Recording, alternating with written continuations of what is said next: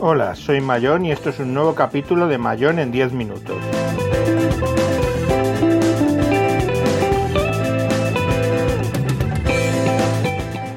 Hoy hablaremos de Google y las redes Wi-Fi libres.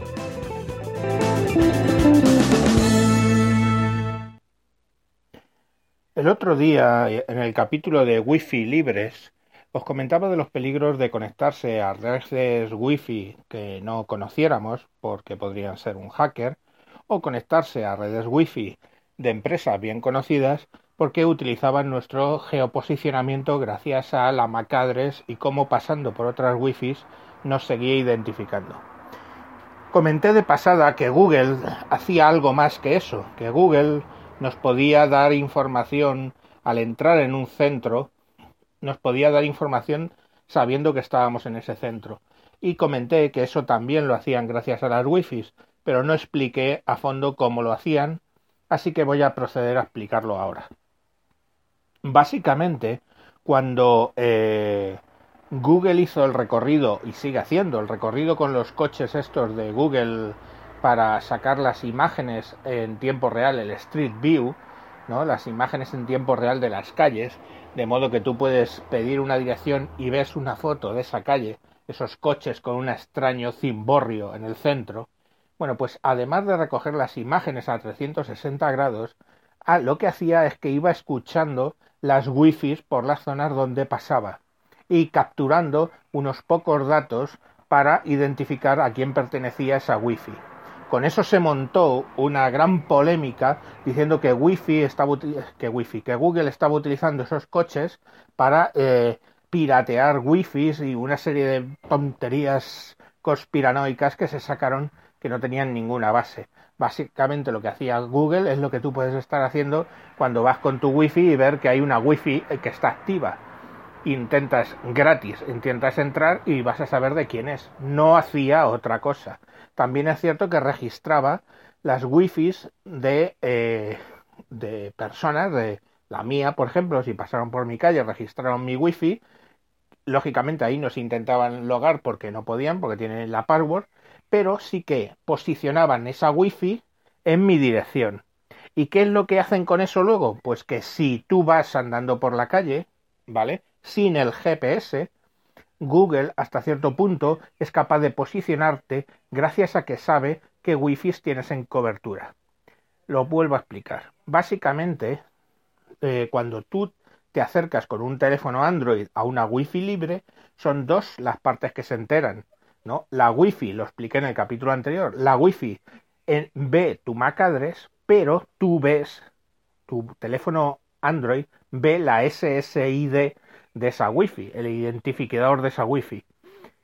Claro, eh, ¿qué hace? Pues como tu teléfono está absolutamente controlado por Google, la información de que tú estás ahora mismo viendo una o 20 wifi libres o wifi en general con X SSDIs llega a los sistemas eh, de Google y son capaces de posicionarte. Pero no solo eso, si tú entras en una de esas tiendas y permaneces por un cierto tiempo, eh, Google lo sabe, sabe que estás metido en una tienda donde hay una wifi con una determinada SSID y te puede mandar, por ejemplo, que saques una foto para documentar o te puede mandar, por ejemplo, información sobre esa tienda o te pueden, por ejemplo, eh, los niveles de ocupación de la tienda en función de horas, que ya expliqué en el capítulo anterior, que lo saben gracias a que se registran todas las SSID, o sea, que tú ves y, al revés, todas las macadres se registran en esa wifi. Entonces saben quién ha estado, cuánto tiempo ha estado ahí. A lo mejor no saben el quién en concreto, pero sí saben que ha estado tal macadres. Entonces, hoy por hoy, Google puede hacerte un traceado perfecto de por dónde has circulado siempre que tú llevas tu wifi activa. Ya os dije que si nos ponemos en plan paranoico, aunque apagues el GPS y apagues también eh, el wifi, no Google, pero sí Telefónica o Vodafone o tu operador que sea, sabe perfectamente por dónde circulas porque utilizan la misma técnica que Google utiliza con las Wi-Fi, lo hacen ellos con las antenas, porque cada cinco segundos eh, tu teléfono está preguntando, oye, ¿sigues ahí? a las antenas que ha visto y las antenas le contestan. Entonces, como hace un barrido hacia todas las antenas que ve, pues básicamente todas le contestan cuál es la que da mejor señal, pues básicamente saben dónde estás triangulando. Entonces, ya sea por A o por B, van a saberlo. La clave, pues tratar de conseguir la mejor información a cambio, ¿vale? Entonces, Google, ¿qué nos da a cambio? Pues nos da a cambio que sabe, aunque lleves el GPS parado, sabe dónde has dejado tu coche, porque ellos ven que vas a una velocidad, luego ven que paras, pues son capaces de decirte dónde has el coche. Eh, te dan información de los sitios. Tú entras en un mall, en un, perdón, un centro comercial, se me ha ido el inglés, en un centro comercial y em, automáticamente él te avisa de que tiene un plano de ese centro comercial. ¿Cómo si llevo el GPS parado sabe que estoy en ese centro comercial, porque eh, los coches de Google guardaron las SIDs de ese centro comercial, de las Wi-Fi, una o veinte que hay en ese centro comercial, y automáticamente tu teléfono ha informado que ve esas Wi-Fi. Tú no le has dicho que se conecte, ¿vale? Es tu teléfono que directamente sabe que Wi-Fi hay alrededor, lo comunica a Android, o sea, perdón, a Google, y Google te dice, oye, pues tengo un plano del interior que puede ser cómodo. A la larga, si esos, incluso si esos eh, comercios tienen acuerdos ya comerciales con Google, pueden ofrecerte hasta cupones. Por supuesto, te pueden ofrecer eh, información sobre la tienda, como os digo, pues horarios, etcétera. Toda esa información. Además, Google, eh, si no lo canceláis, podéis incluso fomentar, pues ayudarles enseñando fotos, etcétera. Pero bueno, básicamente es que eso quedó cojo en el programa anterior y ahora pues he procurado explicarlo. Insisto, los coches de Google no estuvieron haciendo hacking ni leches en vinagre.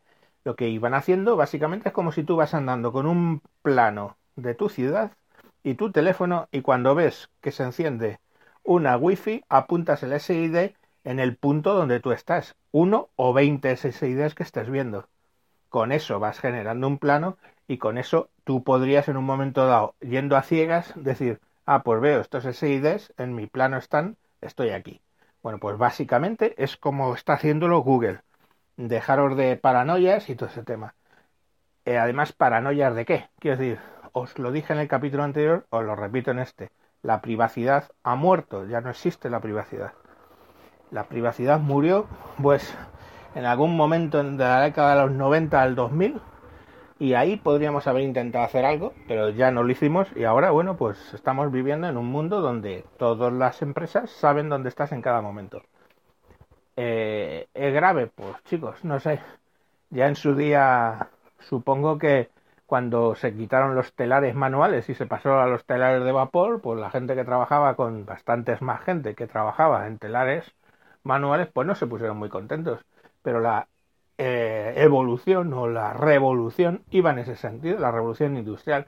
Ahora vivimos en la revolución del posicionamiento del Big Data, donde hay una serie de empresas, muchas, no, Google, muchísimas empresas, tienen grandes bases de datos y saben más incluso de ti que los propios gobiernos. Pues bueno, eh, es así. A mí no me molesta mientras me den algo a cambio.